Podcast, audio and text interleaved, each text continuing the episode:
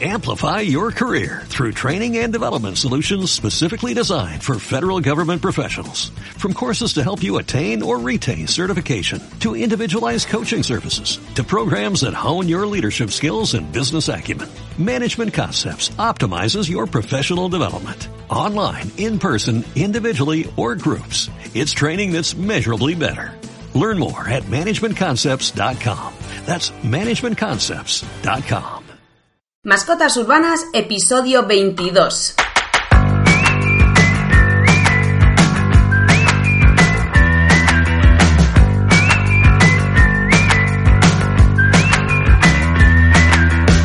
Bienvenidos todos de nuevo al podcast de Mascotas Urbanas. Me han llegado a los oídos noticias que tenemos muchos, muchos oyentes nuevos, así que a los que nos escucháis por primera vez, aunque ya sepáis que este podcast va de perros, por lo que precisamente nos estáis escuchando, os vamos a aclarar que vamos a hablar en este podcast de todos los conceptos perrunos, trucos, habilidades y os vamos a dar consejos para que vuestro perro viva una vida mucho más feliz por supuesto sana y desde luego equilibrada, que es lo que al final todos los dueños buscamos. Da igual que el perro sea grande, pequeño, mediano, que se porte bien o que sea un trasto y que venga de protectora, regalado o de un criador. Aquí tenemos curiosidades para todos ellos, o curiosidades más bien para todos vosotros, y para que podáis aplicar las cosas con vuestros perros y hacerles más feliz. Bueno, Hoy quería hacer varias dedicaciones porque a lo largo de esta semana hemos eh, recibido un número inusual hasta hoy de comentarios y de solicitudes, etcétera, etcétera. Entonces voy a intentar hoy cuadrar varias dedicaciones. Para empezar, querría dedicarle este podcast al oyente más fiel que tenemos desde el principio, que es mi propio padre, Darius Rittel, que te quiero mucho y muchas gracias por escucharme y hacer que todos tus compañeros de trabajo me escuchen eh, cuando vais por las mañanas a trabajar en el coche, porque sé que les obligas a escucharme. Así que, chicos, lo siento por vosotros y papá, muchísimas gracias. Y la segunda dedicatoria la quería hacer a una comunidad Em, voy a llamarlo comunidad, pero serían los dueños de todos los perros que acuden al Parque Cañino de la Rondilla en Valladolid. Porque ayer nos llegó una chica y nos escribió un comentario que el parque está escuchando nuestros podcasts de manera regular, así que como es una comunidad eh, muy amplia y los dueños de perros de parques cañinos hablan mucho entre ellos y siempre se emocionan mucho por todas las cosas nuevas que conocen sobre sus perros, pues este podcast nos encantaría dedicárselo a ellos. No porque tenga nada que ver el tema con, con ellos, sino porque simplemente pues nos hemos acordado, ayer nos llegó esta noticia y chicos, muchas gracias por escucharnos y mm, nos acordamos de vosotros. Nos ayuda mucho saber que al otro lado hay personas físicas. A mí me ayuda mucho, por lo menos, porque hablarle a un micrófono me resulta muy seco y muy triste, así que saber que me estáis escuchando como que me ayuda a dirigirme a vosotros. Pero antes de empezar queríamos recordaros que mascotasurbanas.com es una academia online para que podáis conocer todo lo necesario para mejorar la vida de vuestro perro.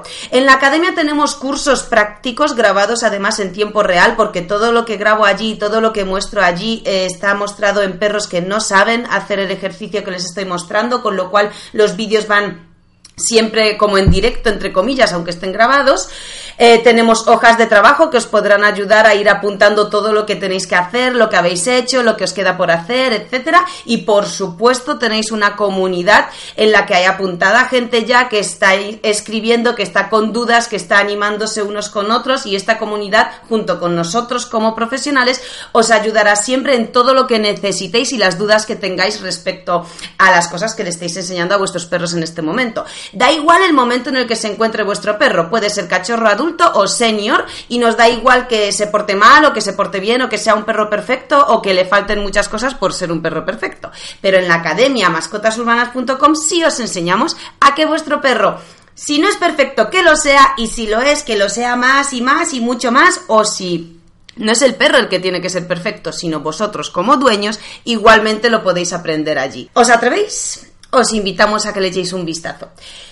Y en el podcast de hoy vamos a hablar sobre la dependencia emocional de los perros hacia los dueños. Este tema es muy interesante porque es un tema con el que nos topamos todos los días y querríamos hablaros de esto de una manera amplia, eh, contándoos cuáles serían los motivos de esa dependencia emocional, cuáles serían las consecuencias de la dependencia emocional y desde luego cuáles son nuestros consejos para que procuréis evitarla por completo. Y es que lo que más nos sorprende es que hablamos muchas veces con nuestros clientes. Bueno, ya sabéis que nosotros hacemos muchos trabajos presenciales en la zona en la que nosotros vivimos, con lo cual eh, hacemos muchas modificaciones de conducta. Aparte tenemos un club donde vienen perros que no tienen problemas, que quieren seguir avanzando con obediencias básicas o varias habilidades. Es decir, topamos todo el mundo del perro eh, tanto con problemas como sin problemas, tanto con dueños que saben ya mucho sobre sus perros como con dueños que no tienen ni idea. Entonces, a lo largo de todos estos años, nos topamos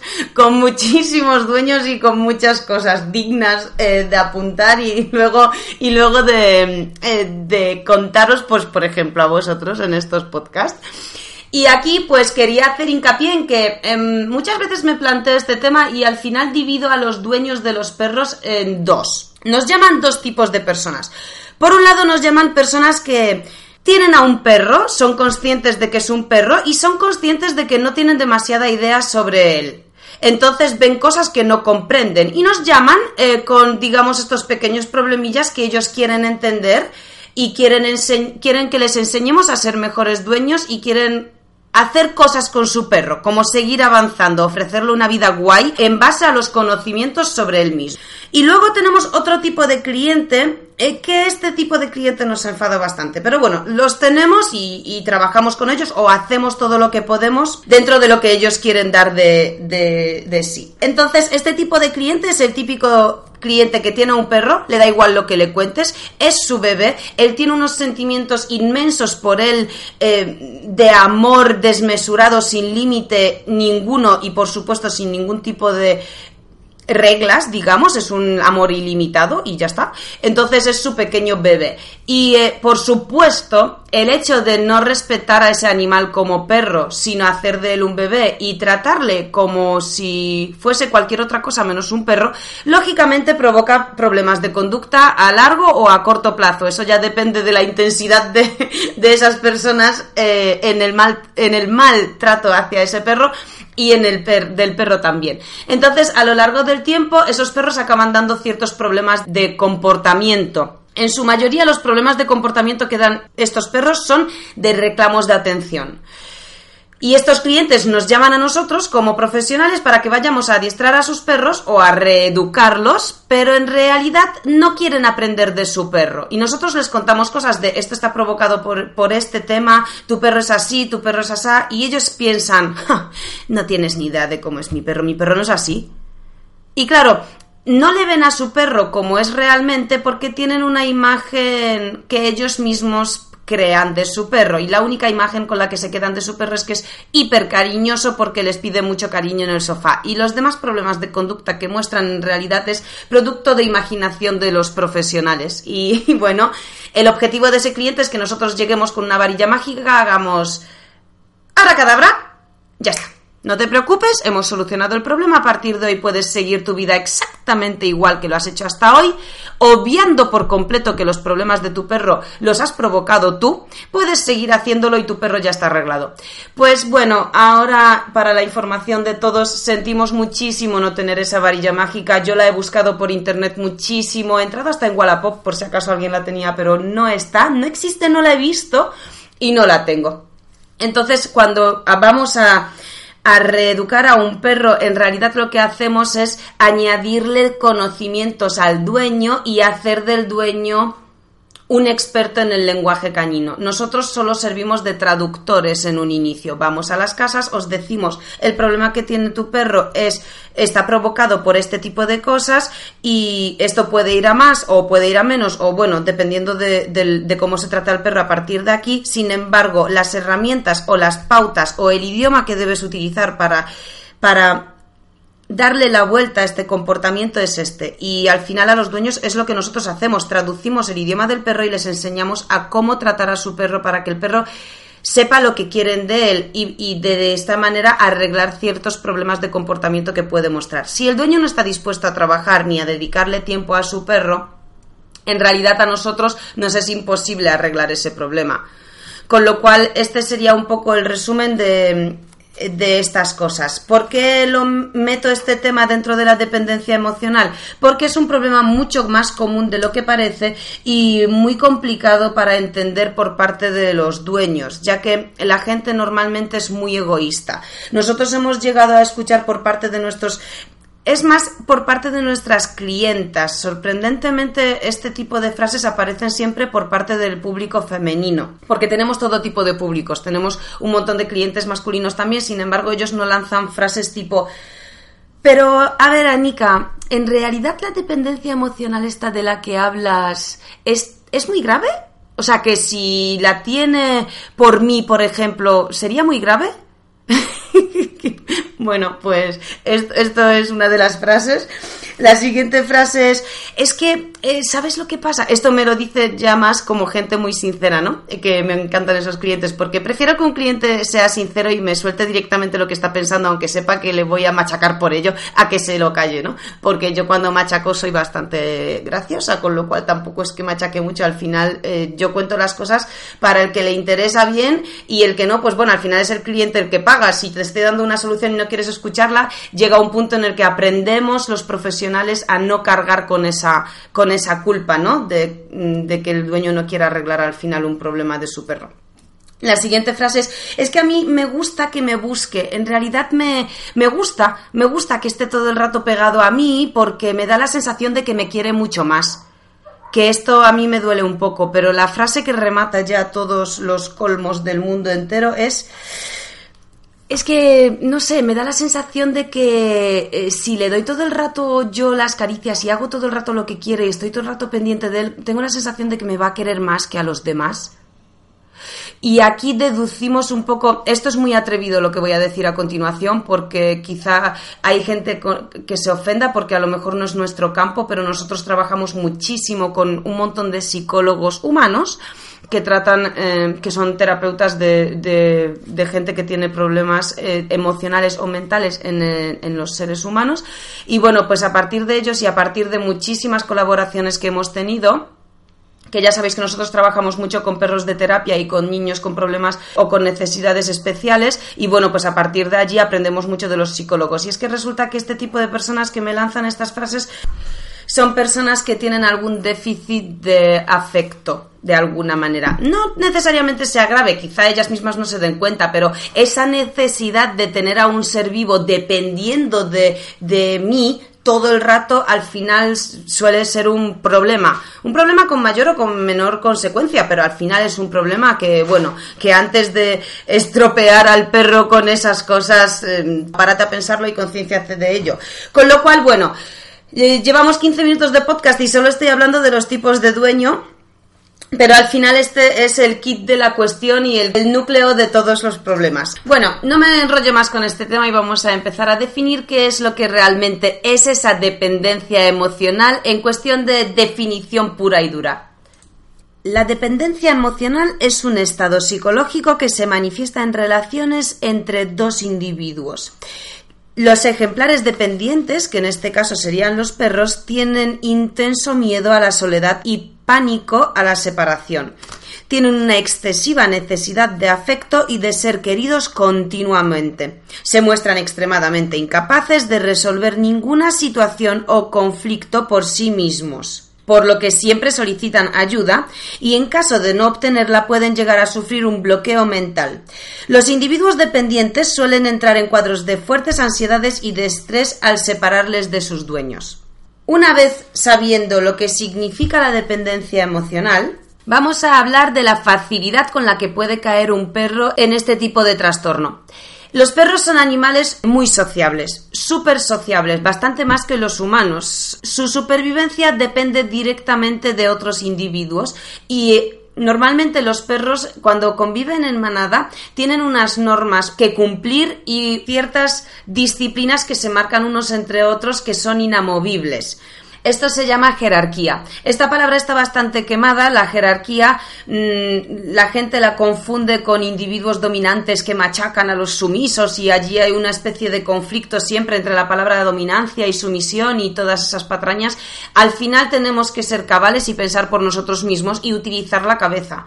Con lo cual, en base a la coherencia, debemos pensar que nosotros seguimos unas normas y una disciplina jerárquica en nuestra casa, en nuestro trabajo, en nuestros grupos de amistades e incluso en una convivencia social. Hablamos aquí de la estructura de un país directamente.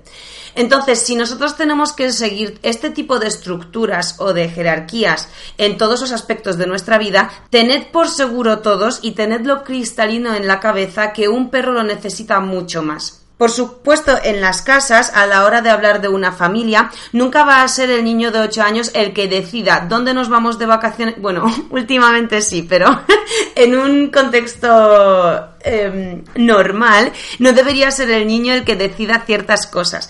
Por supuesto, como el destino de vacaciones, a no ser que vayamos a hacerle un regalo porque se ha encaprichado con Disneylandia, pues bueno, se organiza. Pero en un principio el niño no decide cuándo se va a la compra, qué es lo que hay que comprar, en qué se gasta los ingresos que entran en casa, a qué hora van a ir los padres a trabajar, etcétera, etcétera. Hay ciertas normas que el niño tiene que acoplarse a ellas simplemente porque vive en una jerarquía y él no debe decidirlas. Esto mismo ocurre con nuestro perro. Los perros son animales gregarios por naturaleza y nosotros como humanos debemos fomentar ese espíritu gregario y no anularlo por completo y hacer que nuestro perro decida las cosas. Hay algunos ejemplos de algunas situaciones que me gustaría mencionar aquí para que sepáis porque muchas veces os hablo de eh, así como de manera muy general y vosotros pensáis, ya vale, pero mm, ¿qué tiene que ver con el perro? ¿O en qué tipo de situaciones el perro al final exige algo y se le ofrece? Al final, los perros se vuelven tiranos muchas veces con los miembros de la familia porque los miembros de la familia no consideran al perro como un individuo más dentro de un núcleo social de casa, con lo cual no le hacen cumplir con las normas con las que todos los demás miembros de la familia deben cumplir. Y el perro se vuelve un tirano, un caprichoso y un exigente, o por lo contrario, un dependiente que no sabe hacer absolutamente nada en su vida más que estar en el regazo de sus dueños para que le acaricien porque es el único momento en el que el perro se relaja. Entonces, Normalmente los motivos que llevan a una dependencia emocional es un exceso de atención por parte de los dueños hacia el perro. Y voy a ser aquí un poco dura, pero los dueños hacen de sus perros perros completamente lerdos, completamente atontadísimos, que no saben desenvolverse en ninguna situación vital porque nadie se lo enseña, porque siempre estamos en plan, ¡ay! ¡Se ha pinchado! ¡Se ha pinchado! ¡Jo! No, cariño, para, ¿eh? Porque es que el perro tiene una mini espiga de dos milímetros que no le va a hacer absolutamente nada entre el pelo, pero es que ha parado, entonces espera que le voy a revisar. Y le quitáis una espiga lo cual significa que el perro ya frente a cualquier cosa o que sienta en las patas o que se le clave es incapaz de sentarse, coger con la boca, quitarse la espiga, que es lo que hacen los perros que sí se saben desenvolver en estos aspectos, porque algunos de vosotros, bueno, muchos de vosotros tendréis perros que son mucho más espabilados para esto y es porque en su día o bien no os habéis dado cuenta que tiene una espiga o bien el perro ha ido más rápido que vosotros, le ha pinchado algo, se ha dado la vuelta, se lo ha quitado y fuera. Entonces, ese es uno de los ejemplos. Otro ejemplo podría ser que mm, el perro nos persigue por casa y nos hace gracia. Entonces, como nos persigue por casa todo el rato, le hablamos y le miramos y, ay, qué tonto eres de verdad, ¿eh? Mira que no puedes estarte quieto mientras ando por casa. Es que, de verdad, os vais al baño a hacer pis. ¡Ay!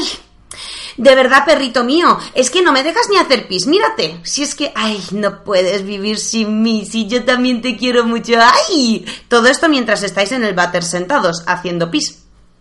Y luego tenemos otro tipo de cosas tipo el perro no quiere comer y le empezáis a adornar la comida. El perro viene a vosotros con una pelota y dejáis lo que estáis haciendo y le, os ponéis a jugar con él con una pelota. El perro no quiere beber el agua que está allí porque se ha caído un pelo dentro del agua y el perro es un señorito y enseguida le cambiáis el agua. Aquí tenemos un extremo, que son los típicos dueños de perros que están tan obsesionados con sus perros que, por ejemplo, eh, la típica pareja que tiene un perro. Entonces, eh, su tía o su madre o su suegro o quien sea de los miembros de su familia tiene alergia al pelo del perro o simplemente no le gustan los perros. Entonces, si el domingo tengo que ir a tu casa a comer, me voy con el perro. Y ese miembro de la familia dice, oye, perdóname, pero es que tu perro ha venido, eh, ha meado tres veces en casa, me ha roto el sofá, ha arrancado un trozo de rodapié, entonces, si no te importa, no traigas más al perro. Y estos dueños hacen, ¡Ah! si no viene mi perro, no voy yo. Vamos, hombre, es mi perro y yo me muevo con mi perro toda la vida y lo hago todo, todo, todo, todo, todo con mi perro. Bueno, pues al final quizá ese tipo de obsesiones pueden llegar a ser trastornos que son completamente innecesarios. Quizá ese dueño debería respetar a otro individuo que obtiene alergia o simplemente no quiere que el perro entre en casa. Entonces, bueno, pues no pasa nada. El perro se puede quedar en casa tranquilo mientras mm, los dueños se van a comer a casa de su tío, primo, suegro un domingo que puede ser perfectamente factible. Otro de los ejemplos muy comunes es salir de paseo con nuestro perro y no dejarle ningún tipo de libertad para hacer nada porque cada vez que se aleja 20 metros los dueños entran en pánico porque a ver si le va a pasar algo a 20 metros de ellos. Entonces cada vez que el perro se aleja le llaman, se aleja le llaman, se alejan le llaman, se aleja le llaman, si escarba le llaman, si viene una bici le llaman. O sea, al final no permiten que el perro aprenda de la situación a la que se está exponiendo porque no paran de llamarle constantemente. Y si viene otro perro para jugar con él, si es muy grande, a ver si le va a hacer daño, entonces le llaman. Si es muy pequeño,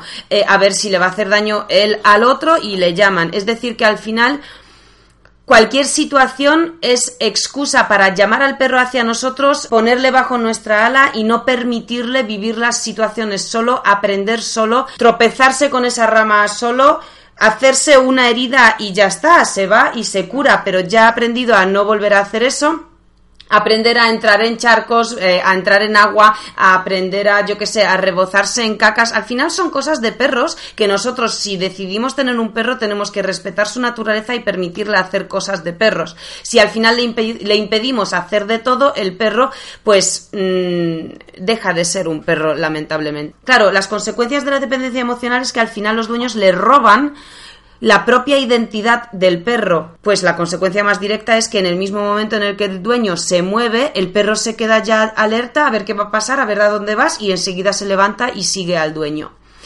Esto, por supuesto, se divide en varios niveles, es decir, que no todas las dependencias emocionales de repente son traumáticas, eh, fatales y con graves consecuencias para la salud mental del perro.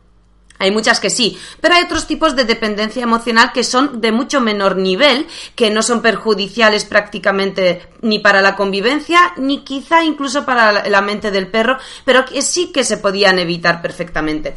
Por ejemplo, cuando eh, lo podemos ver fácilmente cuando estamos en nuestra casa, el perro está tumbado en su sitio mientras nosotros estamos viendo la tele y en el momento en el que el dueño se levanta para irse a beber un vaso de agua a la cocina, el perro, cuando el dueño se mueve del sofá, ya levanta las orejas. Si el perro se levanta, el perro ya levanta la cabeza. Y si el dueño empieza a avanzar hacia la cocina, al, segundo paso el perro ya se levanta y enseguida sigue al dueño hacia la cocina, hacia el baño, hacia el dormitorio, hacia cualquier sitio.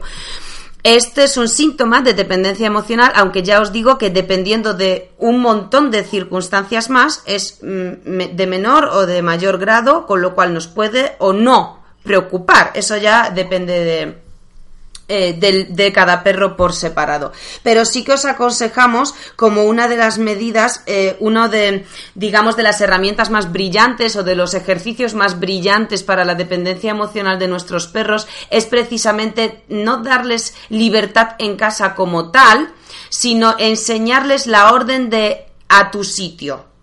La orden a tu sitio es súper cómoda, el perro tiene su camita, tiene su sitio, si no la tiene porque no, es que siempre está con nosotros en el sofá, pues haced el favor de sí ponerle un sitio en casa porque estar en el sofá mola mucho, pero también el perro debe, debe tener esos momentos a lo largo del día en casa en los que tú estás en una esquina y él está en la otra esquina y él allí debe estar relajado.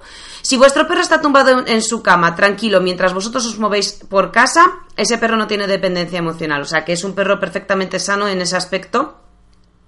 Y os damos la enhorabuena, por supuesto, tanto si lo habéis hecho de manera intencionada como si os ha salido sin querer, pero eso es genial. Y los perros, eh, los dueños que sí tengáis este problema, enseñarle la orden de a tu sitio. le premiáis siempre en el, en el sitio y el perro debe verse premiado por estar tumbado allí. Entonces os alejáis un paso, si el perro se mantiene tumbado volvéis y le acariciáis o le dais otro premio. Los premios que le deis a la hora de enseñarle la orden a tu sitio siempre deben salir del sitio. No sé si me explico.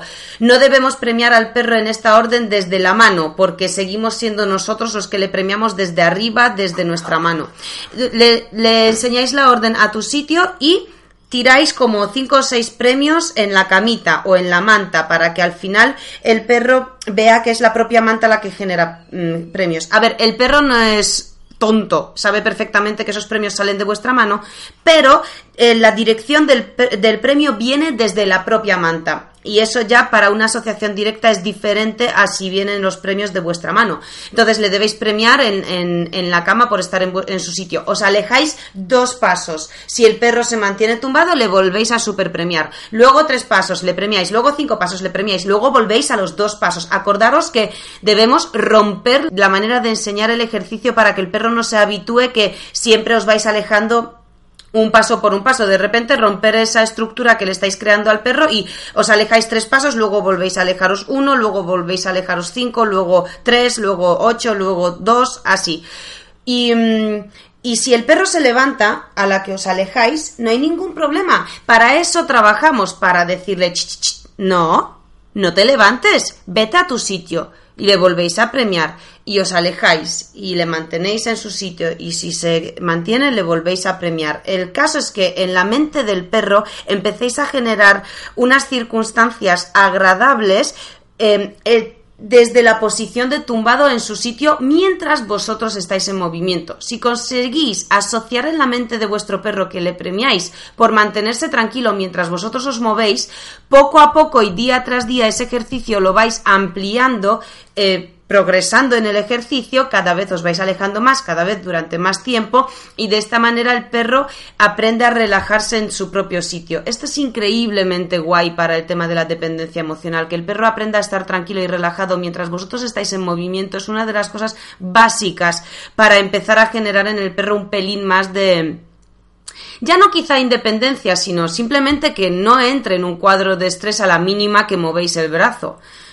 Pues este sería el consejo que, os damos. Y los demás ejemplos que os dimos de las situaciones que crean eh, al perro un poco tirano y un poco dependiente son las que os mencionamos anteriormente. Si el perro os viene con una pelota, no hay por qué jugar con él en ese momento y desde luego y por supuesto no hay por qué dejar algo que estáis haciendo porque el perro quiere jugar en ese momento.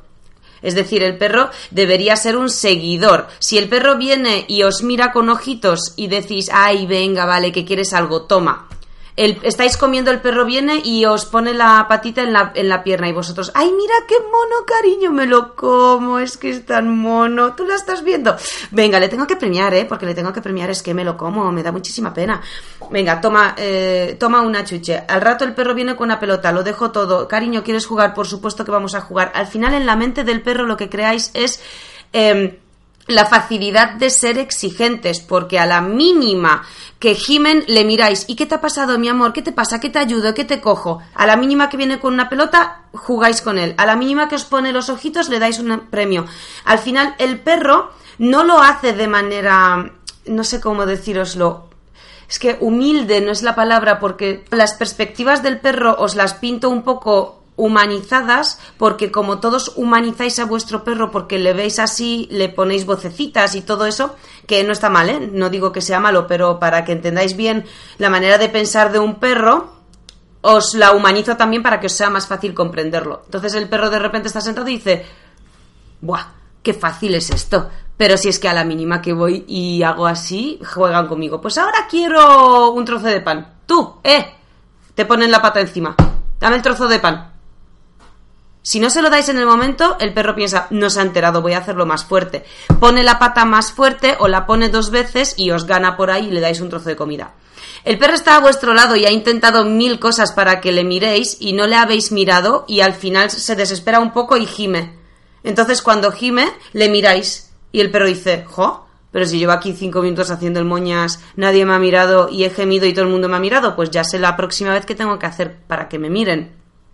Con esas pequeñas cosas eh, le vais haciendo muy exigente. Hablo a la vez de la exigencia y de la dependencia emocional porque muchas veces van muy ligadas. Los perros que son dependientes emocionalmente es, es porque los perros están tan encima de ellos y les prestan tantísima atención que los perros se acostumbran a esa atención, con lo cual luego la exigen. Entonces idean las perfectas maneras para exigir esa atención y las que les funcionan, ¡buah! se establecen, se fijan en la mente del perro y el perro la repite, la repite y se hace un auténtico profesional de exigir atención. Y esto muchas veces lleva a pises y cacas en casa eh, eh, que, los que los perros hacen en casa en vez de fuera o hacen tanto fuera como dentro de casa que normalmente no siempre los pises y cacas dentro de casa son síntoma de falta de retención o síntoma de que les está pasando algo o síntoma de que no han aprendido bien la lección de hacer pis y caca fuera. Muchísimas veces el hecho de que hagan pis y caca fuera es síntoma directo de una dependencia emocional, lo cual lleva a un reclamo de atención, con lo cual son eliminaciones y micciones por reclamo de atención. Creo que me he explayado demasiado, así que Voy a intentar resumir todo esto. En resumen, si tenéis un perro y decidís tenerlo y le queréis de verdad, lo que más puede perjudicar a vuestro perro es vuestro propio sentimiento egoísta de a mí no me gustaría que me hagan esto, con lo cual yo no se lo hago a mi perro. A mí no me gustaría que, que dormir en el suelo, con lo cual que no duerma en el suelo. A mí me apetece acariciarle todo el día porque lo necesito y lo hago. Yo quiero que me mire todo el día y que esté pendiente de mí, con lo cual cuando lo hace lo fomento. Es decir, esos sentimientos egoístas por parte de los dueños no hacen absolutamente ninguna otra cosa que crear trastornos en la mente del perro que acaban perjudicando su salud mental.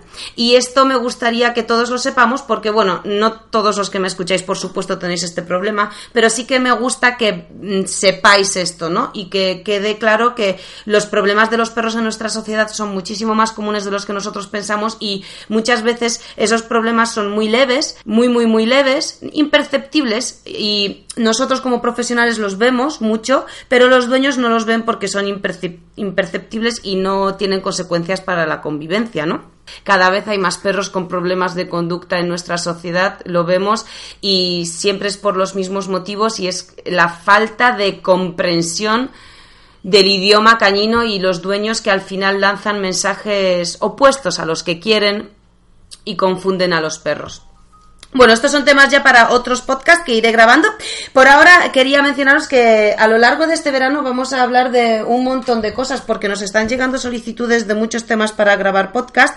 Hemos abarcado hoy la dependencia emocional y la hemos abarcado de manera como muy general. Entonces, los que tengáis dudas respecto a este tema o si hay algo que, que he dicho que no os acaba de quedar claro, escribírnoslo a través de iBox, a través de iTunes con comentarios. Bueno, iTunes no deja hacer comentarios más allá de una valoración pero si queréis podéis escribirnos en nuestro formulario a través de la página web mascotasurbanas.com y por ahí os contestaremos y también abarcaremos vuestras dudas por un podcast. También hablaremos, eh, creo que el próximo viernes voy a grabar el podcast sobre cómo saludar las visitas en casa, cómo enseñarle a nuestro perro a saludar adecuadamente las visitas que nos llegan a casa. También querríamos hablar sobre la comida natural o el pienso, las jaulas, transportines o camitas, los bozales de tela o los bozales de metal, eh, no sé, comprar o adoptar, mm, cuál de las dos opciones sería mejor.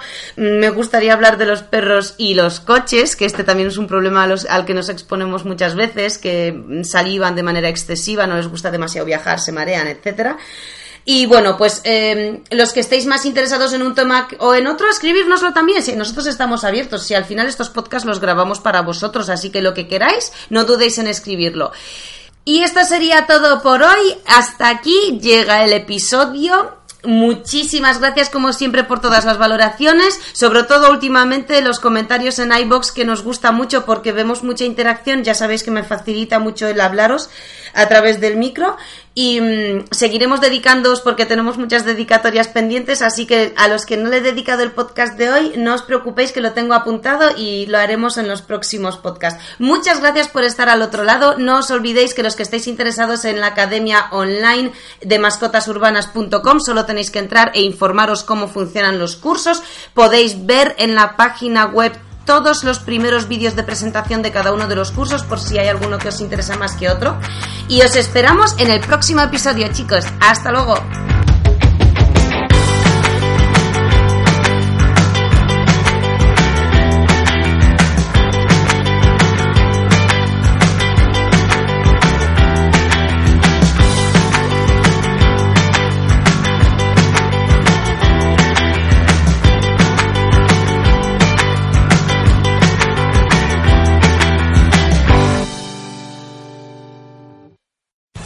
Amplify your career through training and development solutions specifically designed for federal government professionals. From courses to help you attain or retain certification, to individualized coaching services, to programs that hone your leadership skills and business acumen, Management Concepts optimizes your professional development. Online, in person, individually, or groups. It's training that's measurably better. Learn more at managementconcepts.com. That's managementconcepts.com.